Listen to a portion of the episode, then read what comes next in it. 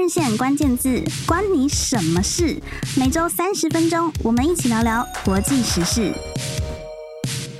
Hello，各位听众朋友，大家好，欢迎收听这个礼拜的换日线关键字，我是换日线编辑雅维。今年呢，也就是二零二三年的九月八日，换日线刊出了一篇书斋文章，跟读者们介绍中国精英高中的修罗场。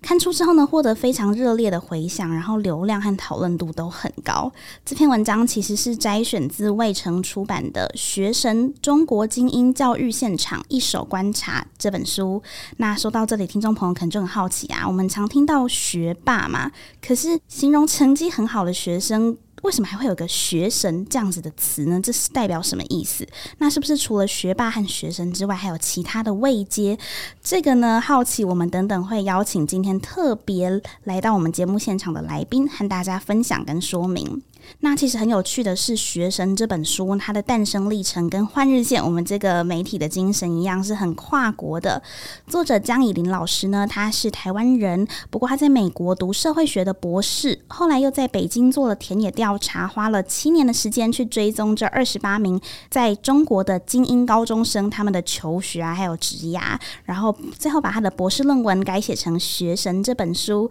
在美国出书之后呢，台湾后来把它翻译成中文。并且出版了，所以我们才有这个荣幸和机会跟这本书接触到。那介绍完之后，我们就要赶快邀请今天的特别的来宾跟我们打个招呼，欢迎《学生》的作者，也是毕业于美国宾州大学社会学习博士的江以琳老师。Hello，老师好。啊、你好，主持人好，各位听众朋友，大家好，我是江以琳，是 NYU 上海分校的社会学助理教授，之前六年在政大社会系任教，很高兴这次有机会跟大家分享我的新作《学神》。老师好，那我们刚刚有讲到一个，就是一个留下一个悬念啦，就是刚刚讲到学神还有学霸嘛，学霸是大家应该是台湾的学生或是听众最常听到的一个词。不过，其实，在老师的观察还有研究当中，中国式的青少年地位体系其实是有分四个阶层，对不对？可以跟我们分享一下是哪四个阶层，然后分别它代表是什么意思吗？啊，那四个阶层大概就是学神、学霸、学渣，还有学弱。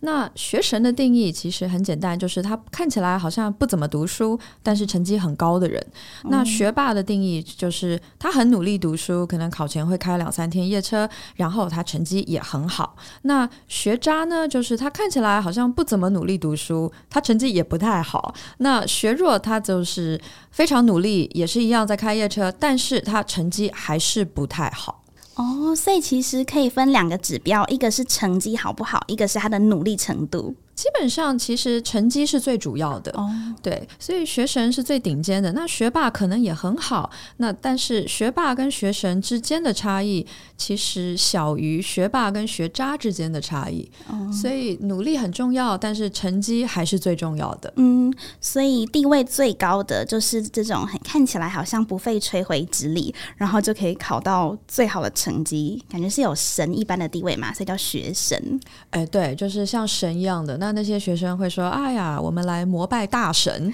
或者是其他人呢？他也很好，但他是个小神，不是大神，所以真的就像是把人家给神格化一样的感觉。”哦，了解了解。那刚刚有讲到学渣跟学弱，跟大家稍微解释一下。弱的话，就是指我们平常讲强和弱的那个弱；那渣的话呢，就是三点水的那个残渣的渣嘛，对不对？老师笑得很开心，怎么？对，就是个渣渣的渣。哦，所以其实在中国的学生当中，他们语境里面也是蛮常会使用“渣”这个字来形容一下他们可能觉得不是那么好，或是比较低下的这样子的形容。哎，对，他们有很多很有趣的形容。嗯。那这本书里面主要就是在讲关于学生之间彼此形容的这个故事。那像这样子，我们刚刚已经听到是有学神、学霸、学渣跟学弱。那感觉地位最低的应该就是学弱，因为代表说他已经很努力了，可是考试成绩还是不理想。但是这个成绩的不理想，它有一个比较明确的定位嘛？比如说，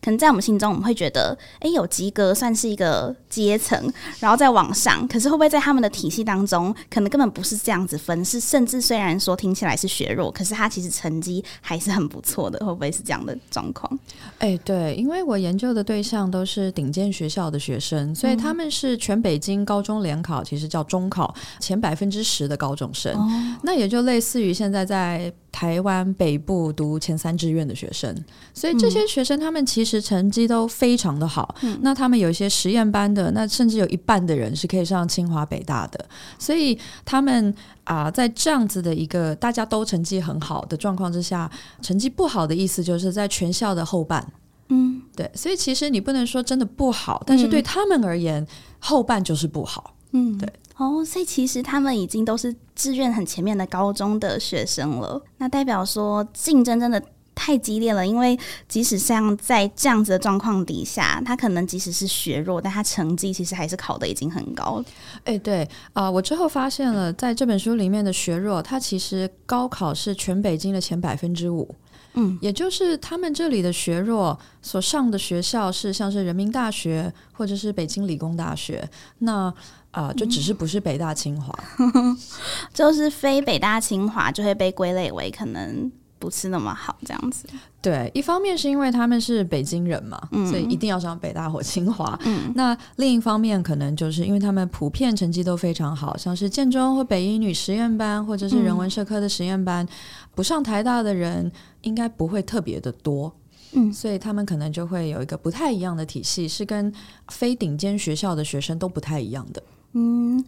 那这些不同阶级地位的学生，他们是怎么去共同维持这个体系的运作？然后我也很好奇说，比如说阶级啊，它是会流动的嘛？比如说我现在可能是学渣，但是我也有可能成为学霸等等的。其实维系这个地位体系最简单的方式就是。无论自己在地位体系里面的哪一个位置，都同意阶级体系的定义。哦，所以首先同意了定义之后，他们还要自动自发的把彼此包含自己放到不同的地位群体里面。那就算他们不太喜欢，或者是不认同，或者是很讨厌这个体系的区分。但是这些人也没有真的出声反对，他也没有做出什么实际行动来抗议，所以在不抗议的状况下，而且已经既有的阶级体系之下，没有反对其实就是同意。那更何况他们不但同意这个定义，还会自动自发地做出一些啊行为上的区隔。嗯，老师觉得为什么会有这样子的一个体系出现呢？就是他们学生已经成绩都这么优秀了，但是竟然还是会，你刚刚讲的是，其实还自动自发的把自己归类。比如说，哦，我就是学渣，我是学弱，这样怎么会有一个这么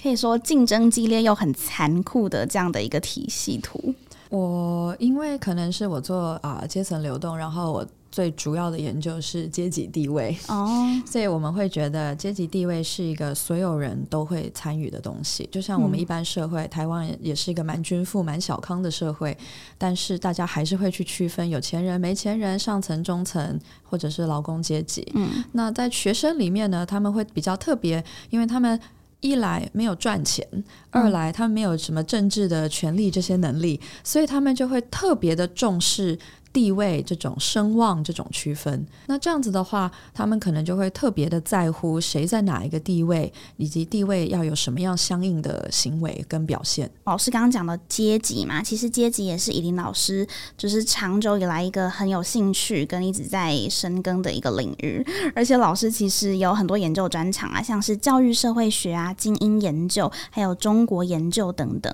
很好奇老师当初为什么会对于这些领域这么有兴趣？这要怎么说呢？我其实一开始有兴趣的只是社会阶层化，然后我选了家庭社会学这门课。谁知道在家庭社会学这门课里面读到了教育跟精英研究的著作？诶，我记得那个时候我读了一本文献是 Shamus Kang 的 Privilege，现在翻译好像是特权。嗯，那那个时候那本书刚出，所以学校图书馆根本就还没有进货。嗯，那我就自己买了一本厚皮的，超厚、好贵的一本书。对，结果没想到自己看到欲罢不能，所以从此之后。我就对教育跟精英这两个啊领域就特别的有兴趣。那对中国研究其实一开始没有特别大的兴趣，但主要是我在特权啊以及这些这些研究里面，主要是西方的吧，我看不太到东亚的状况。嗯，那我也不知道为什么，但是我就很想要知道东方或东亚的经验要怎么跟西方的这些文献来做对话。嗯，所以啊，呃，我就想说那。既然我没有在现有的文献里看到，那我自己就用我的呃博士论文就来做一个这样子的研究。老师最一开始对阶级有兴趣，我记得我在拜读就是《学神》这本书的时候，有看到老师一开始有分享那个故事，就是跟穿裙子有关，对不对？哎、欸，对，可以跟我们听众朋友讲一下。我觉得这个真的是蛮深刻的一个印象，那真的是写到热，就是热泪含眶。对，就是我记得那时候刚上国中，嗯，因为我上的国中是一个蛮有名的私立学校，那那个学校里面。我就傻傻的以为，就是一般同学出去就是穿一般的衣服，嗯、那我就穿着我国小拍毕业照的那套衣服去，因为我觉得那套衣服很漂亮，嗯、它是粉红色底，然后有浅蓝色格子，那是妈妈在，我不太确定他在哪里买的，但是我知道他后面没有商标，嗯、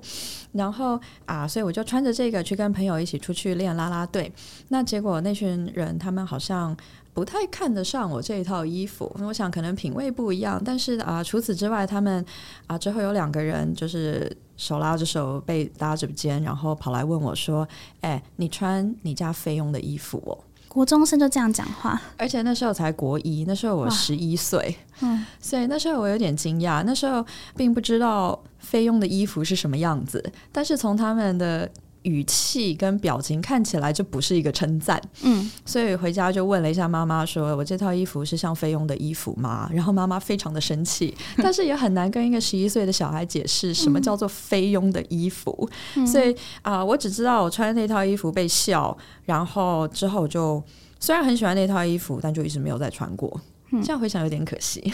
老师刚讲到，其实是在一个私立的中学嘛，可能也许很多的学生本身可能家境啊，或是从小的那个价值观这样养成上来，但是竟然就提出了这么尖锐，或者是可以说是还蛮有刻板印象的一个评价。其实这也是为什么我想要研究青少年，尤其是学生，因为我们出社会之后，大部分的人讲。别人的评断啊，我们都会稍微有一点滤镜。对对对，但是学生比较没有，而且年纪越小，滤镜越少。所以我想说从，从从青少年的时候开始追踪他们，就可以很明确的知道他们对于这个世界的真实观感是什么。那他们只要再大一点，像是大学啊，或甚至是研究所，你再去问他，他会讲不一样的话，或者是他会稍微包装一下自己的想法。但是青少年、国中、高中之前可能都比较不会，所以才特别的想要去做这个青。少年的研究，嗯，这是一个蛮有趣的发现，因为真的大家小时候可能比较还没有所谓的那种，就是可能我要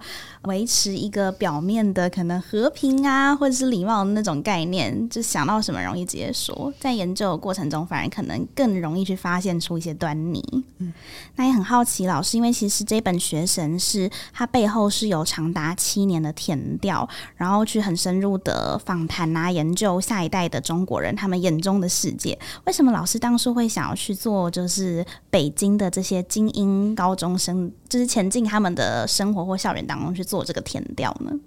其实我一开始没有要想要去北京，我也没有想要做七年，我那时候就只是很单纯的想要知道东亚的状况，然后想要早点毕业。哦，所以。啊，uh, 我一开始找了一些台湾的高中，像是我以前的高中啊，或者是其他的蛮好的私立的高中，嗯、想要做个比较，但结果台湾没有任何一所高中让我进去做填调，就不让我跟课，哦、所以才默默的放弃了在台湾做这项 研究的愿望。嗯，那刚好是因为北京有啊家里认识的人，或者是刚好那一年来访的朋友，那爸妈跟他们说到了我现在找学校的困难呐、啊，他们就说哦，那北京应该可以啊，他们想办法介绍。啊，就感觉是一种北方人特有的热情或热忱，所以他们就很热心的介绍我给啊、呃、他们认识的学校的老师，或者是其中有一位阿姨，虽然二三十年没有联络了，但是他就带着我去拜访了他的大学同学，是一位校长，所以啊、呃，我是靠着这些人他们的帮忙，还有热心的。支持才可以进到北京的高中里面去。那七年，其实我也没有想要七年，我真的只是想要一年就结束。但结果啊、呃，做完田野之后，就像一般做田野的可能会发现，我们做完题目就换了，所以我只好隔一年再去补了六个月的田野。所以总共加起来，在那些学校里面，差不多一年半，快要一年半。那在之后呢，我跟啊、呃、一些出版社编辑谈话，可能是因为是美国学术界的出版编辑吧，所以他说啊，这个很有趣，但是我更想要知道这些学生进入大学以及大学毕业后的状况，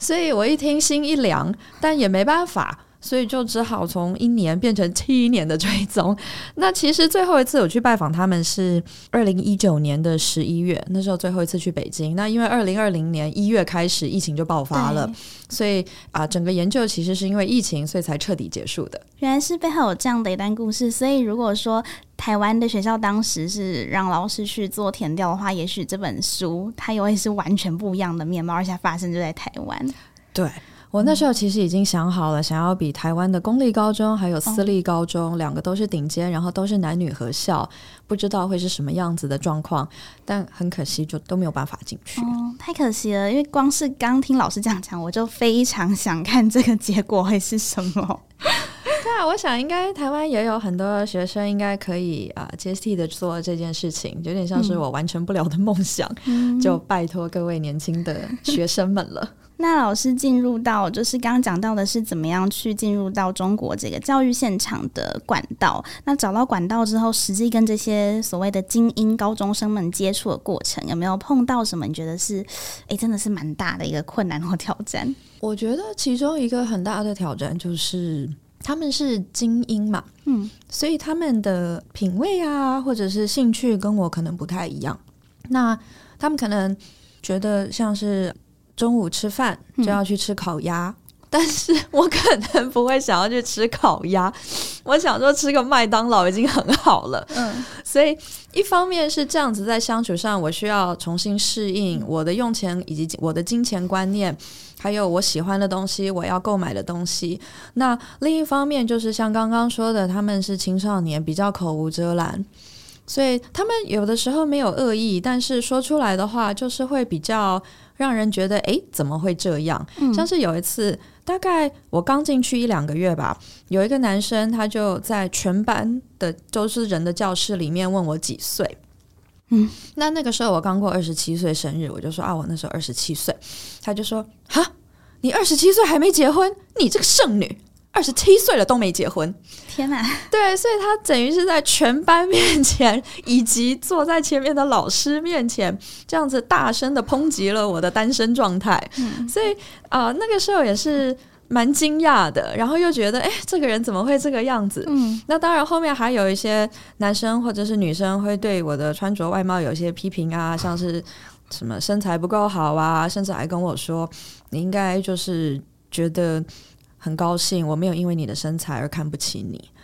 哇，好不可思议！对，就是呃，他们比较口无遮拦，我相信他们没有恶意，但是作为听众方，还是感觉非常的惊讶。嗯，老师那时候这样子跟他们相处下来，应该是有很多过去从来没有遇到过的经验跟体验呢。我我好像小时候长大，从小到大也没有听过同学会这样。而且他们甚至知道您是进入校园去做填调，你也不是他们的，真的算是同学啊，居然就还这样子跟你对话。对，所以一开始跟他们相处有一点，有一点需要磨合，有一点需要调试。嗯。但是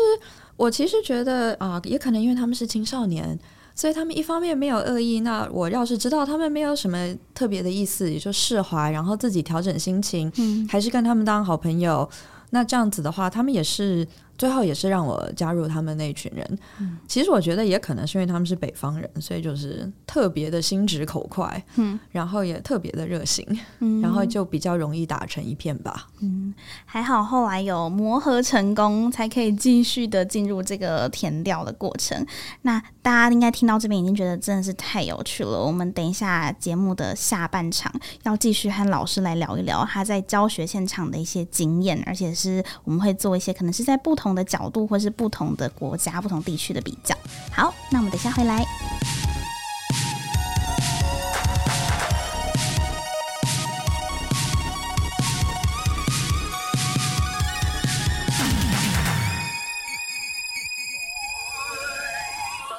好，那我们接着呢，继续来跟学生《中国精英教育现场一手观察》这本书的作者江以林老师来聊一聊。因为其实我们知道，老师他的教学经验呢，其实蛮特别的，有在台湾的国立政治大学社会学系担任副教授嘛。而且我今天在采访前和老师聊一聊，才知道哦，其实老师在政大的教学经验是比就是现在在中国是就是多很多时间的。那老师目前呢，在节目的开头也有介绍了，是在中国的美国纽约大学的上海分校，是担任社会学系的助理教授。那跟老师想要聊一聊，因为其实台湾跟中国两边的学生啊，我们当然平常也会透过社群平台啊，比如说去观察，或是透过新闻去了解。可是像老师这样直接有分别在两岸具有教学经验的教职。这样子的人才，其实反而应该可以给我们更多的观点。比如说，你觉得像台湾和中国学生有什么很不同或是很相同的地方吗？因为我去的两个学校其实都蛮好的，嗯，就是正大是个社会系嘛，也是个很好的系。就是呃，纽约大学上海分校，它的中国学生也是。啊，蛮好的，一群学生，嗯，所以同样的地方就是，我觉得这些学生都很优秀，他们的脑筋都很灵活，他们处理事情的能力都很强，然后他们对未来都是充满了啊梦想的这个感觉，嗯，所以这个是很类似的地方，但是不太一样的地方，我觉得可能是因为纽约大学它是收啊纽约大学的学费。哦，oh. 所以这个就会有家庭背景的差异了。嗯、那正大就是收我们台湾决定的公立学校的学费，对对对，但是美国纽约大学一年可能是要十万、十二万美金呢。哦，oh. 对，所以这样子的话，家庭背景就会造成一些不太一样的地方，像是台湾的学校的这些学生，他们。至少在正大，他们是会蛮跟着老师的步调走。那老师要怎么教，或我们觉得我的课应该要怎么样上，或什么东西是重要的，那这样子的话，他们大部分都会接受。嗯，他们就比较会感觉像是尊重专业吧，就是尊重老师的权威，或者尊重老师的专业。嗯，呃，纽约大学上海分校的那些学生就。也是一样，但是他们会非常的在意自己的成绩有没有拿到 A。嗯，就是而且之前不是在纽约，而是在宾大，我在教课的时候教了一门课，那时候不但学生在意，他的家长也会写信过来问说，为什么我的小孩这次考试只拿了 A 减？嗯。那我觉得 A 减已经是相当好了，但是他的小孩就没有拿到 A，所以是这个就是不太一样的地方。家长的可能你说是家长嘛，也可能是资本，嗯，就是这个金钱啊，就是家长家庭背景的差异会造成这些学生跟老师之间的相处还是有一点点的差异。嗯，那老师在接收到不管是家长或学生来询问说，诶，为什么我这学期没有拿到 A 的时候，那你要怎么办？首先，可能就要问他为什么觉得自己值得拿到 A，、uh huh. 因为当攻击方总是比当防守方容易嘛。所以，如果他来问我为什么他拿他没有拿到 A，我就要问他你为什么值得拿到 A。那另外一个方面就是为了。从根本上面杜绝家长或是学生有这种想法，我可能会给他们非常详细的报告评语。那如果他写的不好，我就会彻底指出他一到十三点哪里报告有问题，嗯，让他比较没有话说。对，那我想这个方法目前为止还蛮有效的。就是如果他真的来问，我就说你回去看你的报告评语，你都没有改正，嗯，或者是你改了，但是改的不够。那这样子通常他们比较没有话说。就老师发展出一套必须跟学生来应对的这个守则了。对，生命必须要找到出路。那刚好在不管是在台湾在正大，或是在中国的这个纽约大学的上海分校，老师教的都是在社会学系嘛，都是在跟社会学。有关的课程，那不晓得在台湾和中国的大学去教社会学，同样都是听起来是社会学，可是实际上这个教学的不管是内容啊，或是方式，有没有什么你觉得比较明显的差异？我在台湾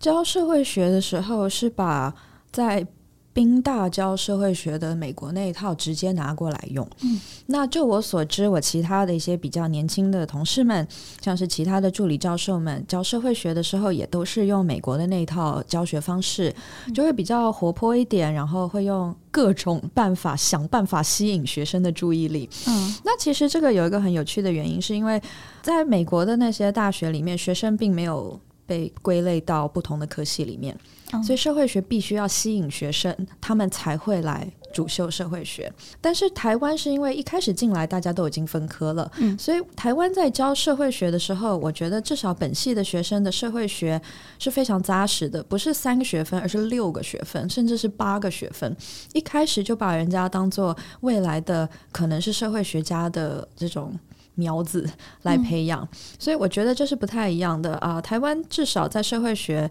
对本科的人的教育是非常扎实，而且是非常专业，大一上就开始专业化的分工了。那啊、呃，因为纽约大学其实是一个比较美式的体系，对，所以我们还是很努力的要吸引学生的注意力。我们不会教的那么深入，但我们希望他对社会学这个科系有兴趣。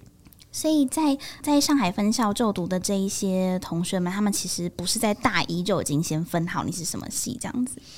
对，他们只有分到学院里面，哦，那之后其实也是可以转院的，嗯，所以社会学如果要吸引到人的话，那社会学这一门课。作为一开始的入门，就变得非常的重要，要教的特别有趣、嗯、特别生动，学生才会愿意继续来修课。我觉得今天跟老师讲实际的见面，我觉得老师可以教的很生动跟很有趣，我是完全相信老师一个很活泼、很有活力的人。不过在教学现场，然后其实老师会具体用什么样的可能方式或是手段去让学生，像您刚刚提到的，他可能本来也许不是真的对于社会学这么专精的学生，但是也会想要继续学这样子。诶，现在的方式可能比较多实做，嗯，像是如果希望他知道城乡差距，我们就会给他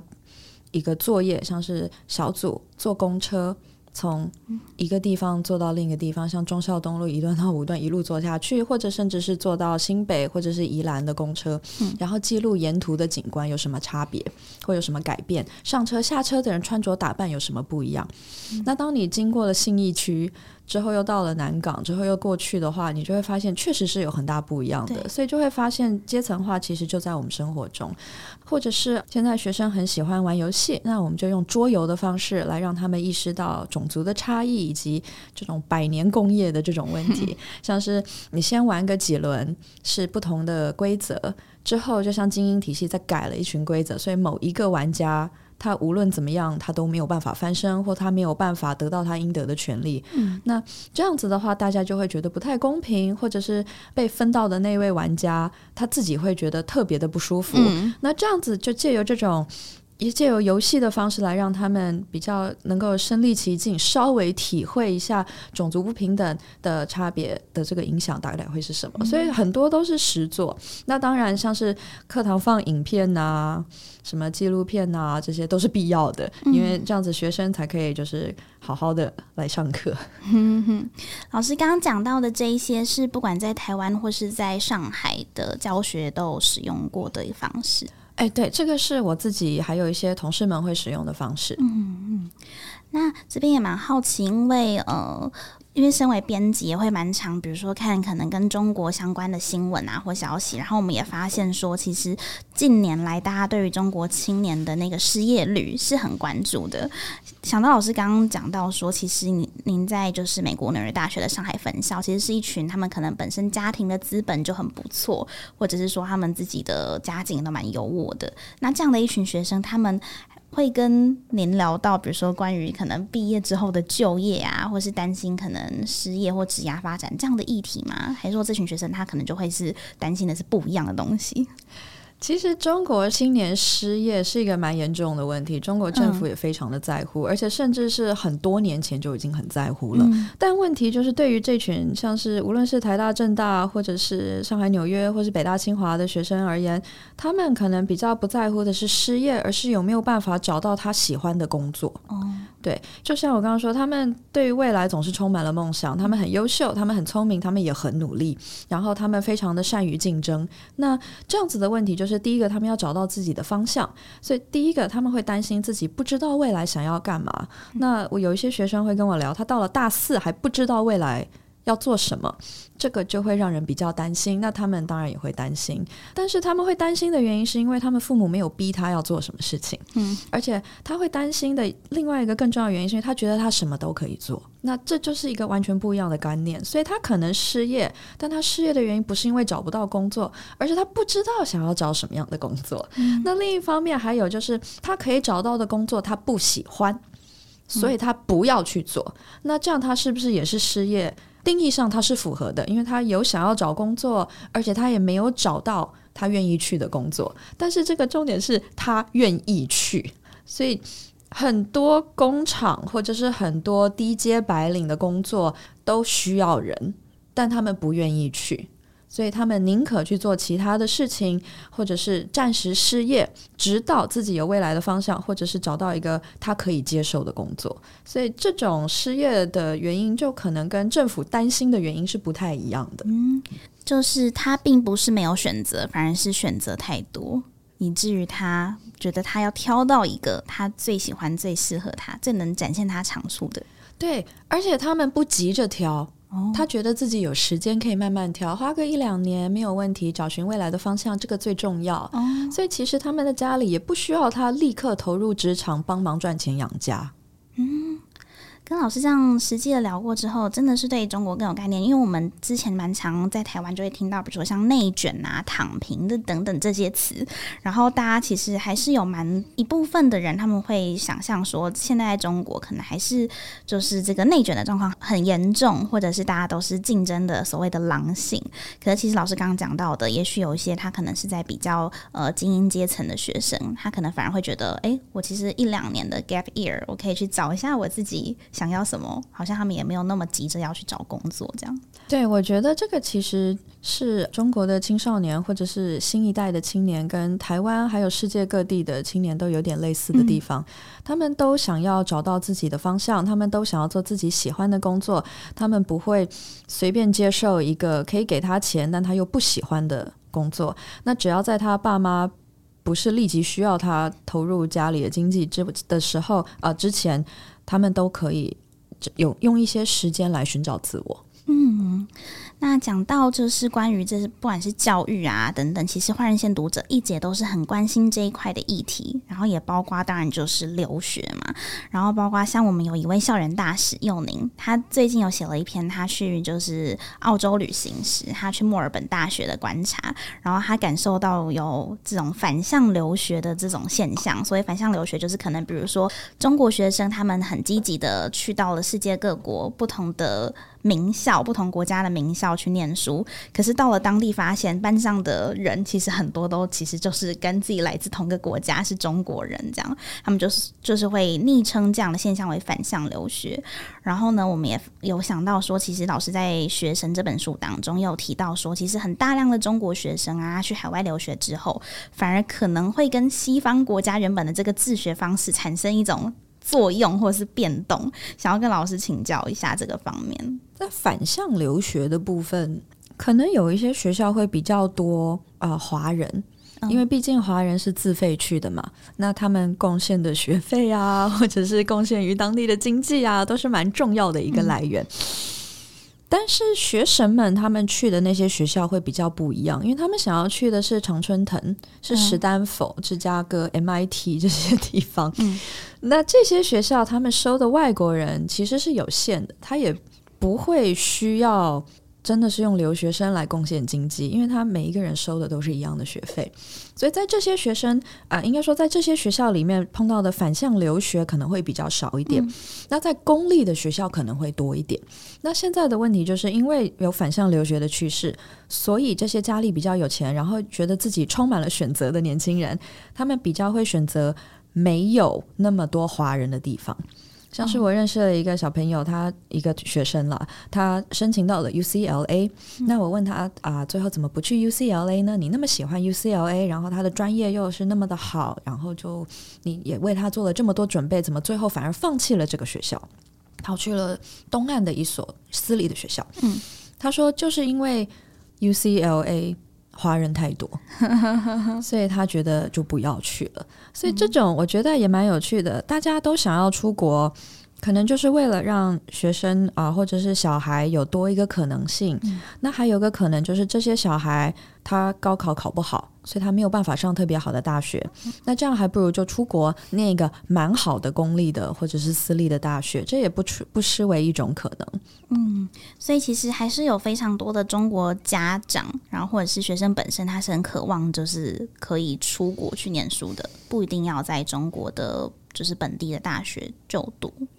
对，那这种人啊、呃，到处都有。其实台湾也有，中国也有，印度现在也很多。嗯、但是，首先可以把下一代送出国的人，是一群特别的人。嗯，他不但要有这个经济的优势，他还需要有文化上面的这个知识。他需要知道怎么申请，他需要知道国外的学校是怎么看排名，他需要知道国外学校喜欢什么样的学生。这些都不是钱可以买到的。知识以及一些技能，所以这些其实也是蛮考验每一个家庭的父母，他们收集资讯还有媒体试读的这些能力。嗯。所以能够出国的学生都蛮好的，但是他们真的是也经过了非常多各种的困难。嗯，文化资本就很重要。嗯，对，大家呢。如果说听完这几天有兴趣的话，也欢迎去参考《学生》这本书。然后，《学生》这本书其实它的书腰上的文案就直接写出来说：“破解中国如何筛选精英，才能预见中国正在输出什么样的未来。”我对于这句话其实就很印象深刻。然后，我们也最后想来跟就是作者以琳老师来请教一下：像我们身在台湾呐、或是在世界不同的国家，我们不是在中国，那但是为什么我们有这个必要，或是我们有这样子的一个兴趣，应该要去了解中国正在输出什么样的未来呢？老师可以跟我们分享一下吗？我也是做了中国研究之后，才一直去思考为什么要去理解中国。嗯，那我现在想到的是，他在世界国际舞台里面扮演一个蛮重要的角色。那他不但是世界的生产工厂，他也是一个国际社会上面大家都会注意的地方。中国在说出什么样的未来，其实不但是会影响到他自己，也会影响到台湾，他甚至会影响到全世界。像是中国的年轻人很多，他们。对台湾而言，尤其是因为我们是讲一样语言的。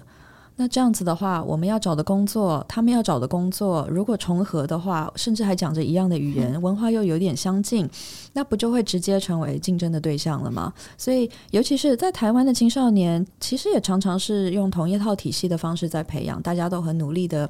要挤进窄门，要进好的大学，然后爸妈也会思考要不要把他送出国。那其实世界各地也都是这样，只是对台湾而言，中国的竞争是比较直接而且比较切身的。那世界各国的。人其实也都是一样，他们也都在跟中国的人竞争。光是想要上美国的好大学，就需要跟中国的人一起竞争。之后想要去什么